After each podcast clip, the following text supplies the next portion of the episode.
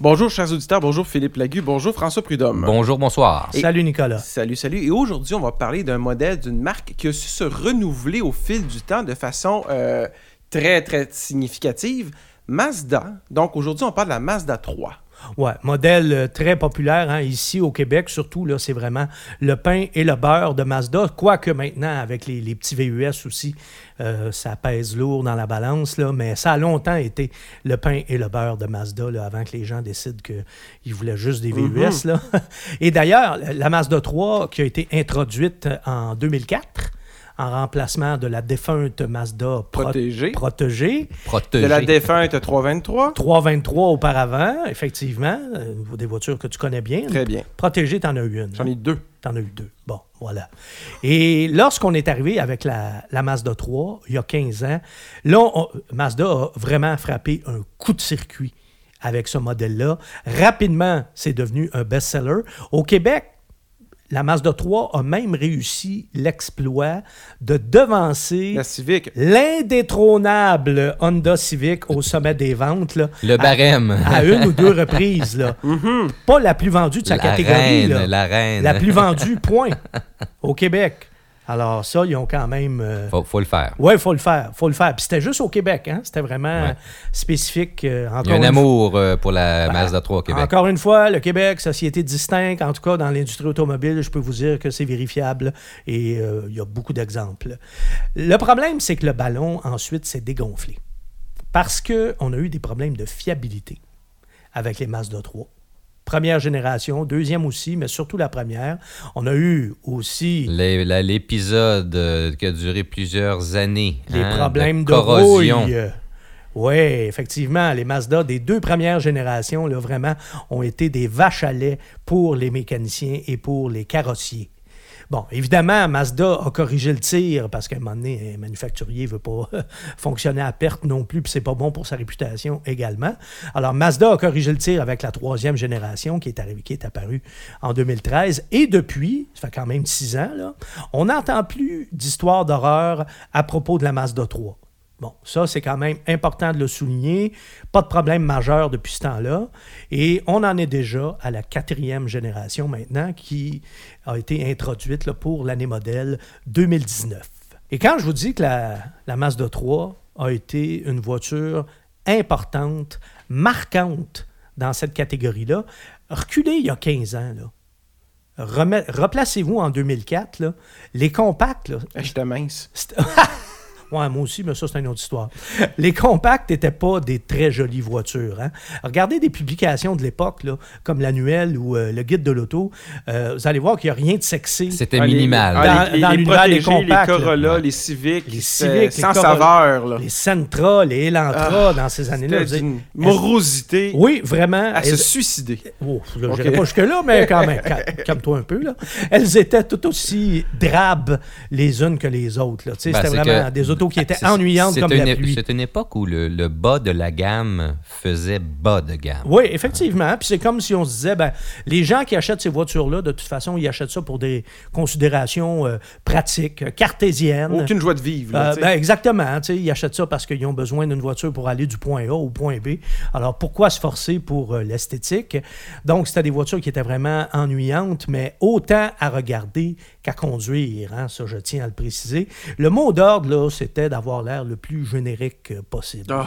C'était... Et les Japonais ont excellé en ce sens-là. là. Ouais, mais... Ben, pas- les Américains aussi. pas là, mal mais- tout le monde dans cette catégorie-là. Là, il c'est- les, les marques qu'on avait l'habitude d'avoir des beaux designs comme Honda, là, ça, ça c'est. Ah oui, Ouais, ouais, oui. ben c'est ça. Ça, c'est vrai.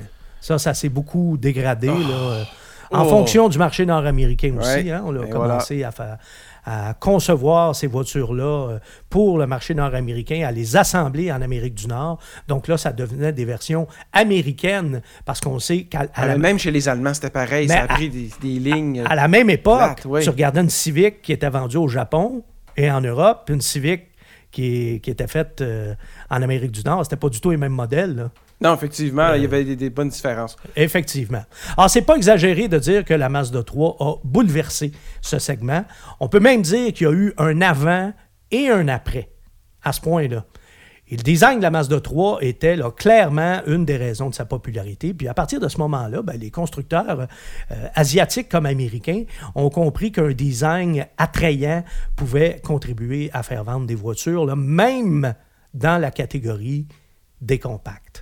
Alors la Mazda 3, aujourd'hui, deux configurations, berline et hatchback, ou si vous préférez, quatre ou cinq portes là, avec un haillon arrière. Et personnellement, la version 5 portes, qui est celle que j'ai pu conduire. Ben, c'est celle qui, qui, qui marque le plus en termes de design, en Elle termes de look. belle. Elle a été Ah revue, elle est revue, elle a, vraiment elle a sa personnalité, elle se fait remarquer. Ils ont réussi, je crois, à ce qu'ils voulaient faire, de, de la, bien la rafraîchir. Nicolas, aimes-tu ça, toi? Je peux pas dire que j'ai ça, mais j'ai j'ai tellement une mauvaise expérience avec Mazda que ça, ça va me prendre, je pense, encore un peu de temps avant de. OK, De- fait- de- mais, Fait mais que toi, pour ta prochaine auto, tu n'hésiterais pas entre une Subaru et une Mazda 3 intégrale. Tu n'es pas rendu là encore. Non, pas pantoute. OK. À cause de tes mauvaises À, à expériences. cause de ma mauvaise expérience. Bon. Il faudrait que j'en essaye. Exemple, là, il faudrait vraiment que j'en essaye une- pendant une certaine période de temps. là. On va s'occuper de ça. On va te la faire conduire, nous OK. autres, tu vas voir. Mais les deux versions sont belles. La berline est jolie, mais la version à haillon euh, frappe un peu plus là, en termes de, de Ah, visuellement, style, oui. Visuellement. Oui, oui, plus d'impact. Puis euh, les, les lignes sont bien. À l'intérieur, c'est joli aussi. Non, ce sont des, ce sont des, c'est une vé- c'est un véhicule qui, qui, qui met la barre haute pour sa catégorie. Ah, vraiment. Comme elle l'avait fait, d'ailleurs, il y a 15 ans. Voilà, voilà. ouais, ouais. Parce que Il continue de le faire. Parce qu'à l'époque, là, euh, quand cette voiture-là était sortie, c'était aussi, aussi, euh, tranchant avec les autres à l'intérieur qu'à l'extérieur. Tu sais, C'était beau en- à, à l'intérieur d'une d'une Mazda 3, alors que dans les autres modèles, c'était c'était fade, là, c'était ennuyant comme la pluie. Là. Et contrairement à des concurrentes comme la Civic, qui n'arrêtent pas de grossir, la Mazda 3, elle, se maintient. Par contre, comme ses rivales grossissent, ben, elles deviennent un petit peu plus spacieuses. Et dans la Mazda, euh, c'est assez étroit, surtout à l'arrière, évidemment. Il n'y a pas beaucoup de place pour la tête et les jambes. Est-ce que c'est mieux dans la berline? C'est un peu la même chose. Les jambes, c'est pas si mal, mais l'espace pour la tête, c'est un peu limité.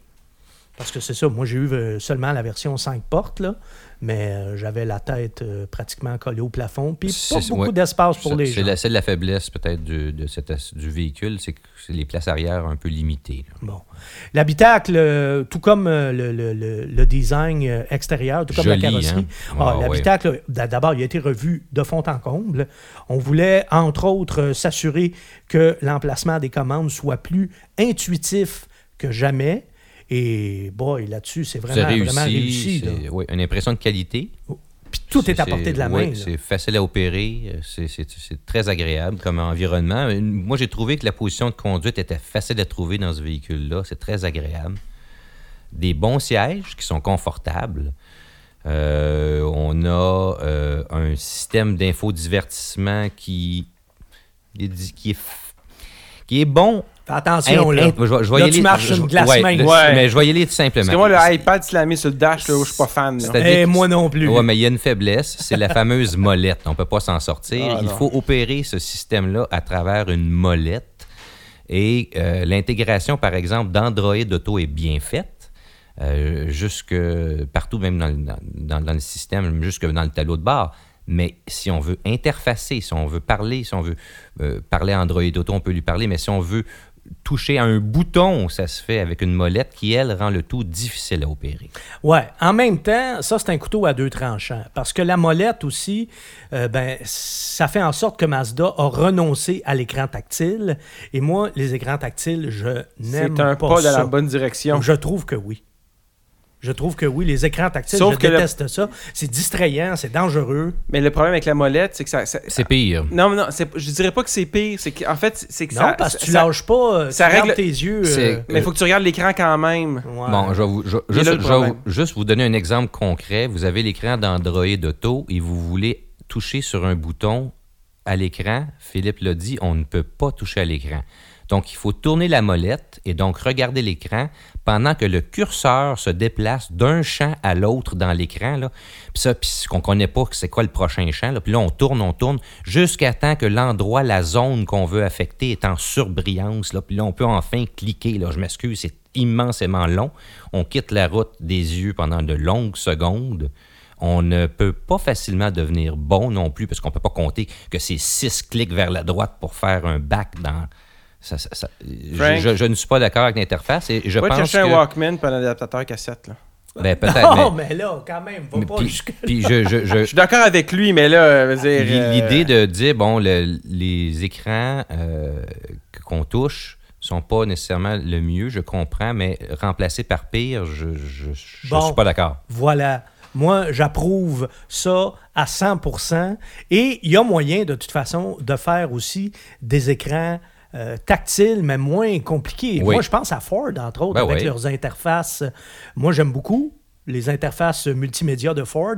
J'aime beaucoup les interfaces multimédia de Fiat Chrysler. Et C'est possible, oui. Il faut faire des boutons relativement gros, pas trop de boutons. Puis de surtout. Nicolas, là, Oui. tu l'aimes pas beaucoup, toi non plus, ce système d'infodivertissement-là. Tu l'as dit tantôt. Je l'ai essayé, je l'ai essayé dans la, dans, dans la MX3. Ouais. MX5, MX5, MX, Oui, MX5, MX5, Miata, Miata. Bon, c'est ça, Puis MX5. ce que, ce que j'avais apprécié cependant, c'est qu'il y avait quand même moyen de contrôler la radio avec les boutons de la radio. Mais Oui, pour- ben, ça, il y a quelques... ça, au moins, ouais, c'est pas si pire. Mais c'est vrai que pour le reste, j'avais vraiment pas trippé. Là. Ben, et, et- et ma question est la suivante. puis On, on va, on va fermer euh, la parenthèse infodivertissement là-dessus, mais tout le monde le critique, ce, ce- ce petit tableau-là, puis tout le monde critique le, le système d'infodivertissement de Mazda. Pourquoi ils sont pas repartis d'une feuille blanche? C'est ça que je me demande.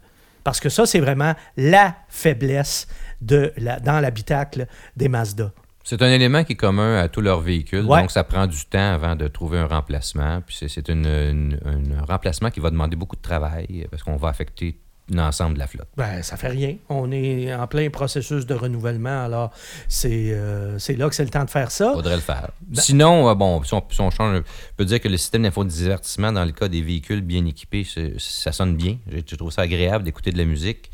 Puis, euh, La chaîne stéréo, donc. Oui, la chaîne stéréo, ça, ça, ça, c'est c'est bien. Bonne sonorité. Bonne sonorité. Ça, ça vient, mesdames et messieurs, d'un gars de son, je tiens à le préciser. Puis, euh, dans le, le cas de la berline, on a un coffre qui est de bonne taille, mais on note une ouverture qui est juste un peu. Hmm. Bon, ben évidemment, la, la 5 portes, ça, c'est toujours euh, plus pratique. euh, Ça, c'est le format idéal. Je suis converti, converti Moi aussi. depuis longtemps au, aux carrosseries hatchback. là. Et moi, je veux souligner une chose pour euh, l'intérieur de la Mazda 3, c'est la qualité des matériaux. Oui. Ça, ça m'a vraiment impressionné. C'est parmi ce qui se fait de mieux dans l'industrie automobile. là. On est du même calibre maintenant que Honda et Toyota. Et aussi la qualité de construction qui se situe au même niveau. Et là, on voit qu'est-ce qui est en train de, de se passer chez Mazda.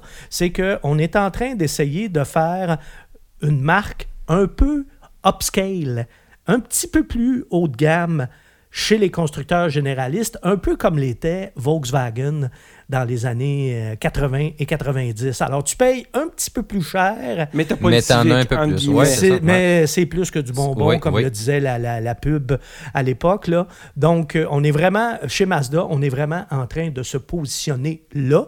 On l'a vu d'ailleurs avec les versions euh, signature. Oui. Hein, on a pu conduire, toi et moi, euh, le Tout- CX5, tout équipé, le, ouais. le CX9 en version signature. Et là, vraiment, on était proche de BMW. Là. C'est vraiment des C'est beaux assez véhicules. ouais. impressionnant quand on s'assoit euh, dans une Mazda. D'ailleurs, Nicolas, si ça fait longtemps que tu ne l'as pas fait, euh, tu vas voir que si tu t'assois dans une Mazda 3 flambant neuve, euh, tu vas trouver qu'on est loin, loin, loin de ta protégée. Là. Je, le, je, souhaite. Oui, mais on est quand même à des années-lumière de ça. là. OK, parfait. Vraiment. Je, vois- je regarde des photos de l'intérieur, puis effectivement, ça n'a rien à voir, puis ça a l'air. Ça a l'air. C'est en plastique mou, ce que j'appelle, là, en, en matériaux soft un peu, Oui. justement, là. C'est agréable, ça, Ah, parce que ça insonorise en même temps, c'est c'est parfait, Ah, là. mon Dieu, je suis content que tu dises ça. C'est, on était en train de l'oublier. Ah. La Mazda 3, moi, c'est la première fois, depuis que ce modèle-là existe, qu'elle est aussi bien isolée. Très, très, très bien insonorisée, l'habitacle. Il y a eu un gros travail qui a été fait là aussi. Bon, la grosse nouveauté en 2019, puis ça, on en a beaucoup parlé, c'est l'ajout de la traction intégrale. Ça, c'est le fun pour une petite Ouais, voiture. ça, c'est très, une- très le fun pour une C'est le petite fun, voiture. mais c'est une première incursion hein, Bon, bon, de Mazda. Euh, c'est- on- une, incursion qui est là pour le principe. Euh, on- Ben, Je serais pas étonné qu'il ait emprunté à quelqu'un, le système de. non, Ah, non. il- un système qui s'appelle d'ailleurs iActive. Ouais, ils l'ont Oh. trou- ils l'ont trouvé dans le recyclage. Oh, t'es dur, là. Oh, t'es c'est dur. J'ai été déçu. OK. Et sans l'avoir essayé à fond même, j'ai déjà eu des déceptions. Euh, à vrai dire, c'est un système qui est réactif. Ah, ça, oui, c'est par exemple. C'est ça que je trouve Ah non, non, mais attendez-vous pas au système de traction intégrale d'une Subaru. Là. Ben, pas du tout. Ah non, on n'est pas là, on a- puis ça, à ce niveau-là, donc, euh, ça m'a déçu un petit peu d'avoir quelque chose qui, qui, qui est une technologie qui, moi, je perçois comme une technologie dépassée. Ouais, mais que pourtant plein de constructeurs ont encore. Hein, chez Honda, c'est comme ça Ouais, aussi. c'est là. du dépannage. Avec les, les, les CRV, HRV, tout ça. C'est qu'on sort pas de- d'un banc de neige de la même façon avec cette- ces technologies-là qu'avec d'autres. C'est- Mais au moins, on l'a. Voilà. Au moins, on a quatre roues motrices. Et juste ça, déjà, c'est un ajout qui la rend encore plus concurrentielle, qui lui permet aussi d'aller piétiner les plates-bandes de Subaru, même si ce n'est pas la même efficacité de rouage intégral. Parce que l'Impreza, faut le dire, était la seule compacte à traction intégrale. Et là, ben, avec la, la nouvelle Mazda 3, elle n'est plus seule. Vous avez un choix. Alors ça, quand même, Et la Golf aussi? c'est une très bonne chose. Ouais, mais la Golf, il faut que Ouais, tu ben, dans les ouais, c'est- versions c'est vrai, euh, la R. haut de Ouais, gamme, ouais. R ou euh, la Sportwagon. Puis même la on- Sportwagon, ils vont arrêter La ça. On est dans la même catégorie, ouais. mais pas la même gamme de prix. Eh, pas tout à fait, non. Ouais. Pas tout à fait. Euh, cela dit, cela dit, il y, a- il y a quand même juste deux véhicules à traction intégrale dans cette mer de compact. Alors ça, ça assure à ces deux modèles-là une certaine euh, exclusivité. Et il faut cependant préciser, puisqu'on est, euh, puisqu'on parle du rouage intégral, qui est disponible seulement avec le plus gros des deux moteurs, le 2,5 litres, donc seulement dans les versions GS et GT, Ce qui n'est pas une mauvaise chose. et seulement avec la boîte automatique. Ça, c'est un peu dol, mais c'est pas une mauvaise Ouais. chose non plus. dépend- Surtout si c'est un système réactif qui doit avoir beaucoup d'ordinateurs pour le gérer. Peut-être, mais. Ils veulent sûrement avoir un contrôle complet. Ben, c'est- dommage parce qu'on pourrait le dire, la, la manuelle est vraiment réussie dans ce modèle-là. Ah, ça aurait oui. été agréable de Oui. l'avoir en quatre Oui, roues ok. Merci de le dire, merci. Mais si je compare rapidement avec ma Subaru euh, qui est à transmission CVT, il y a des, fonction- il y a des fonction- Oui, il y a une fonctionnalité oui, c'est vrai. supplémentaire qui n'est pas disponible avec la Subaru manuelle quand on a la CVT, qui appelle le X-Mode, qui permet à la voiture de- de d'engager des descentes prononcées. Et là, le système est, est beaucoup plus intelligent. une transmission et plus sophistiquée. ouais. Donc, je peux comprendre le choix. Ouais, mais je pense, je pense pas. Justement, chez Mazda, c'est pas un système de traction intégrale aussi sophistiqué. Donc, je ne vois certi- pas en quoi ça ferait une différence. C'est parce que ça leur une- permet de contrôler le système à partir de la transmission. Ouais, mais j'ai l'impression que les ventes de voitures manuelles étant faibles, ça Ouais, vaut pas la Ouais, il y a peine- ça ça vaut pas la peine. tous, ce manuel va finir par disparaître. ça vaut pas la peine d'investir euh, à, adapter les systèmes. Même Porsche sont en train de les enlever. Je là, pense que c'est- vous, a- vous avez là la réponse.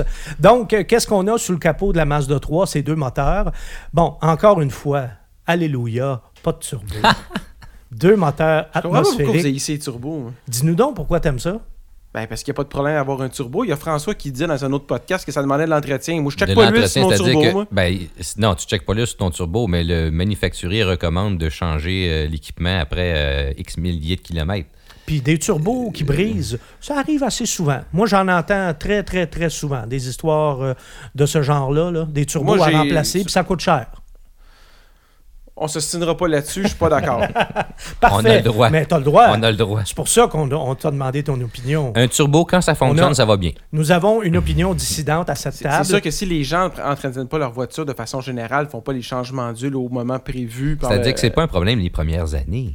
Non, mais mais après 10 ans, j'en j'en ai, j'en voilà. ai eu des voitures après 10 ans que le turbo fonctionnait très très bien. Oui. Mais c'est parce que la voiture avait eu un entretien régulier et fait correctement. C'est pas difficile de changer son huile régulièrement et de mettre de l'huile de qualité. Là. Bon, étant donné que ce, ce podcast n'est pas un débat sur, Et qu'il n'y euh, en a pas de turbo aujourd'hui. sur la pertinence du turbo, c'est ça. Aujourd'hui, il n'y en a pas de turbo. La Mazda 3 offre euh, deux moteurs atmosphériques, deux 4 cylindres. Euh, dans les versions de base, vous avez le 4 cylindres de 2 litres, 155 chevaux. Et euh, dans les versions un peu plus euh, étoffées, vous avez le 4 cylindres de 2,5 litres, dont la puissance grimpe à 186 chevaux. Qui est approprié. Oui, tout à fait. Alors, ce sont bien sûr des moteurs Skyactiv. On est chez Mazda. Et chez Mazda, on veut vraiment prouver qu'on n'est pas obligé d'avoir un moteur hybride pour optimiser la consommation d'essence. La technologie Skyactiv est vraiment le cheval de bataille de Mazda là-dedans. Et on va regarder tantôt qu'est-ce que ça donne côté consommation. Mais juste avant, je veux vous dire que la boîte manuelle, elle est parfaite. Hey, ça va-tu bien, ça? Parfaite. C'est-tu le fun à conduire? Et puis je suis content que tu sois d'accord avec moi, François, parce que contrairement à la plupart d'entre nous, tu n'es pas friand des boîtes manuelles. Non. Puis t'aimes les CVT. J'adore les CVT, mais par contre, euh, dans le cas de, de la Mazda, ils ont tous les ingrédients pour que ça soit agréable à conduire. Le- L'embrayage fonctionne bien. Quand c'est bien fait, c'est bien fait. Ben oui, la, la- la- Voilà. la transmission fonctionne bien. euh, tout- le moteur a la puissance. J'ai même pas réussi à étouffer une fois dans ma semaine. Ah non, c'est vraiment une boîte Même de pas vitesse, capable d'étouffer. Impeccable, en même temps, c'est pas étonnant parce qu'on parle du même manufacturier qui fait euh, la Mazda Miata, aujourd'hui connue sous le nom Ouais, de MX5, MX5. et qui a toujours eu une des meilleures boîtes manuelles de l'indu- de l'industrie automobile. Alors là, vous avez le même plaisir à conduire avec une Mazda 3. Là. C'est à ce point, la boîte manuelle y contribue beaucoup. Vous pouvez aussi avoir une boîte automatique à 6 rapports. Voilà. Et côté consommation, François, quels sont euh, les résultats de tes savants calculs? Alors, consommation observée, observée de- avec la boîte automatique, une consommation de 7,8 litres au 100, qui est un mélange de ville et de route. Euh, dans le cas de la manuelle, un petit peu moins, 7,6 litres, ce qui est surprenant. Avec les voitures modernes, normalement, on consomme un peu plus avec les, boîtes manuelles. Maintenant, dans ce cas-ci, c'est à peu près identique. Euh, puis, euh, les ordinateurs de bord étaient un petit peu plus optimistes que mes. Grosse différence? Pas une grosse différence. Il, me- disait 7,5 au lieu de 7,8 dans le cas d'automatique. Pas une grosse affaire. Et dans le cas de la manuelle, il me disait que je consommais 7,1 au lieu de 7,6. C'est pas énorme. OK, parfait. Bon, ben quand même, euh, moins de 8 litres au 100 pour euh, une compacte. Et là, on, on- j'insiste, on parle de la consommation moyenne. Moyenne, c'est ça. tout à ville fait. et Ouais, route, là. Oui, c'est c'est bien. Euh, véhicule très agréable à conduire. Ah, vraiment? Vraiment, là, ça, c'est c'est une. euh, la publicité, je pense, est un peu juste. hein, ça. On parle, la publicité parle de, de véhicules. Là, tu sais, on il y a vu le, le Tasse-toi mon oncle, le vroom, vroom, zoom, zoom. C'est Ouais, des Tasse-toi, mon oncle, c'était Volkswagen, excuse-moi, là, mais euh, vroom, vroom, vroom, c'était Mazda. Excuse-moi, zoom, oui. zoom, vroom, vroom. Mais ce que je veux dire, c'est que la, la vitesse, l'agrément de conduite, on le sent bien dans, dans- dans la Mazda. Autant la, la version automatique que manuelle. Puis je pense que c'est un choix qui, qui- pour ceux qui considèrent, euh, qui, qui recherchent une voiture manuelle, il faut essayer la Mazda 3. Ben, moi, je suis content que tu, tu nous amènes sur ce terrain-là parce que ça, c'est vraiment une de mes grosses surprises cette année. C'est la voiture avec laquelle j'ai eu le plus de plaisir. À l'état pur. Mais il faut noter que moi, je, je parle du moteur, c'est sûr, qui est le plus puissant des Oui, deux. moi, là. moi aussi. J'avais le moteur le plus Ah, puissant, j'avais la boîte manuelle. J'ai trouvé que c'était juste Mais- parfait. C'était pas trop, c'était euh, agréable, facile, ça coulait. euh, la boîte tombe, les vitesses tombent en place toutes seules.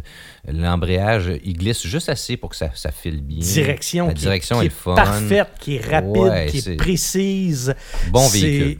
Tu sais, auparavant, là, la Mazda 3, c'était une des plus agréables à conduire de sa catégorie. Je pense qu'on peut maintenant dire que c'est la plus agréable. Je Surpasse même la Volkswagen Golf. C'est On, très agréable. on est rendu là, là. Et la Golf, Dieu sait là, que ça a longtemps, longtemps été la mesure étalon dans cette catégorie-là en matière d'agrément de conduite. Euh, on a beaucoup parlé aussi, François, du remplacement de la suspension arrière indépendante par une poutre de torsion. Mais euh, soyons honnêtes, là, ça fait à peu près pas de différence. Pas vu hein. grosse différence. Euh, je trouve que ça demeure un véhicule qui offre une bonne tenue de route avec un confort acceptable. Donc, Et qui n'a jamais été aussi agréable à conduire. oui, c'est ça. ça On va peut pas dire que le changement a été catastrophique.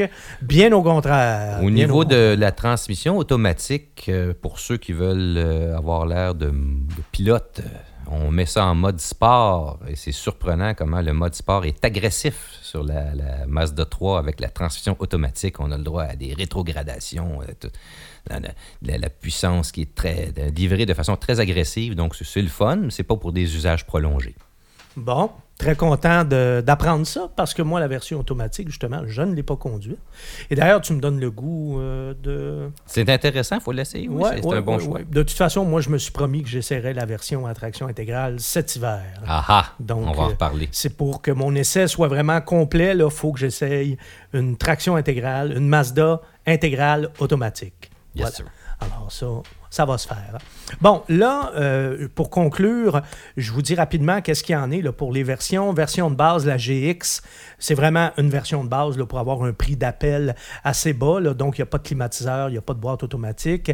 En- là, par contre, vous pouvez, euh, avec les versions GX, vous pouvez opter pour le groupe commodité ou encore opter pour la version GS qui sont un petit peu plus euh, intéressantes, là, euh, qui offrent plus d'équipements. La version GT, ben ça, il y a un hic, elle est chère. C'est la version tout équipée, Ouais. c'est pas donné. L'attraction intégrale, ben oui, c'est plus cher, c'est normal. Euh, prenez n'importe quelle voiture, si vous la prenez intégrale, il y a toujours un supplément. Mais c'est 1700 dollars de plus, ce qui est, ma Ce qui est foi, correct, ouais. très raisonnable, oui, absolument. Et comme je le disais tantôt, ben Mazda se positionne euh, maintenant là, comme un constructeur généraliste avec une petite touche euh, premium, là, un peu comme Volkswagen il y a quelques années, avant que Volkswagen fasse construire ses autos aux États-Unis et que Au Mexique aussi. et, ouais. et au Mexique et qu'elles perdent euh, beaucoup euh, de, de fiabilité, au moins. Ouais, de leur essence. Aussi. Non, la fiabilité, ça non, parce que je peux te dire que même quand il était fait en Allemagne, il y avait déjà des problèmes. Là. Que- Ça, ça ne règle pas tout. Là. Mais euh, on voit cette euh, montée en grade de Mazda avec euh, l'arrivée des versions signature dont on a parlé tantôt là, et dont on va vous reparler dans des prochains podcasts aussi parce qu'on les a essayés, les CX5 et CX9 euh, signature. Donc la Mazda 3, en quelque sorte, c'est en train de devenir une BMW abordable. Oh! C'est Ben pas- oui, je crois que c'est ça. C'est un peu la référence euh, quand on veut une une voiture que- que- de qualité On est rendu qui est là. belle à l'intérieur comme à l'extérieur. Ouais. On est rendu là. Moi, j'ai aucune hésitation, aucune, à dire que c'est la meilleure Mazda 3 à ce jour. Et ça, ça me réconcilie d'ailleurs avec cette voiture-là parce que moi, j'ai été échaudé par les problèmes de fiabilité des deux premières générations. Hein, j'en ai recommandé. T'en as entendu parler. Ben, moi, j'en ai recommandé des Mazda 3. Là, quand le, le- le nouveau modèle est sorti en 2004, j'étais le premier à adorer cette voiture-là. Je la trouvais belle, j'aimais ça à conduire. À chaque année, quand j'en essayais, c'était toujours, euh, euh, c'était toujours une semaine euh, très agréable. Et là, après ça, ils se sont mis à rouiller puis à briser de partout. Puis, mettons que j'en ai entendu parler. Hein? Alors, quand tu es chroniqueur automobile et que tu as Ça recommandé des voitures qui, par après, sont devenues euh, pas des citrons, mais pas loin, là, tu, ça reste en travers de la gorge pendant, pendant une couple d'années. Mais euh, je recommande, pour toutes ces raisons d'ailleurs, je recommande quand même l'achat d'une garantie prolongée si vous voulez la garder plus de 5 ans. Puis ça aide à revendre aussi, ça être encore garanti. Oui, Pas effectivement. une perte. Mais je tiens à dire que personnellement, ce serait une voiture que j'achèterais. Ça, là, il n'y a aucun doute là-dessus. Malgré le système d'infodivertissement, là, le petit écran que Malgré j'ai- la molette. que j'ai le goût d'arracher puis de sacrer par la fenêtre euh, à chaque fois. Puis d'ailleurs, si l'agrément de conduite est au sommet de votre liste de priorités, c'est la Mazda 3 Ah qui oui, il faut aller là. Oui, Manuel comme automatique. parce que c'est pas la plus pratique, c'est pas la plus spacieuse, mais c'est vraiment la plus dynamique, la plus amusante et beaucoup diront la plus jolie. La plus jolie, oui. Et si Intérieur, vous voulez- extérieur. Si vous voulez encore avoir du plaisir au volant, ben, mettez-la sur votre liste. Et on vous a gardé, bien sûr, le punch pour la fin. La question qui tue, Nicolas? Comment ça coûte? Voilà. Ah ah, ben ça commence pas cher quand même. Hein? Mhm. 19 810 dollars. Mais nous, on, a- on nous prête des versions bien équipées. hein? Donc, on parle de version GT. Euh, si on, on prend la version GT à Hayon avec une euh, transmission euh, manuelle, c'est 30 660 dollars. Ça commence à faire cher, ça, pour une Mazda 3, là. Ouais, et si on y va automatique, 4 roues motrices, là, ça monte à 32 510. Aïe, aïe, aïe, aïe. aïe. Mais on rappelle que c'est tout équipé. C'est tout équipé et que c'est le prix de détail suggéré du fabricant, donc le prix que Des vous fois, allez peut être- avoir des fois, ça peut peut-être être flexible. dans la vitre de l'auto là, sur le terrain du concessionnaire. Alors oui, ça peut être flexible. Euh, Ce qu'on veut dire par là, c'est que c'est négociable. Donc, à partir de là, ben, ce sont vos talents de négociateur qui vont faire la différence. Alors voilà tout le bien que nous avons pensé de la Mazda 3, qui est vraiment, vraiment une de nos belles surprises euh, cette année. Là-dessus, mesdames et messieurs, je vous dis au revoir et à la prochaine. Nicolas, merci. Merci. Philippe. plaisir. Salut. Merci François. À bientôt.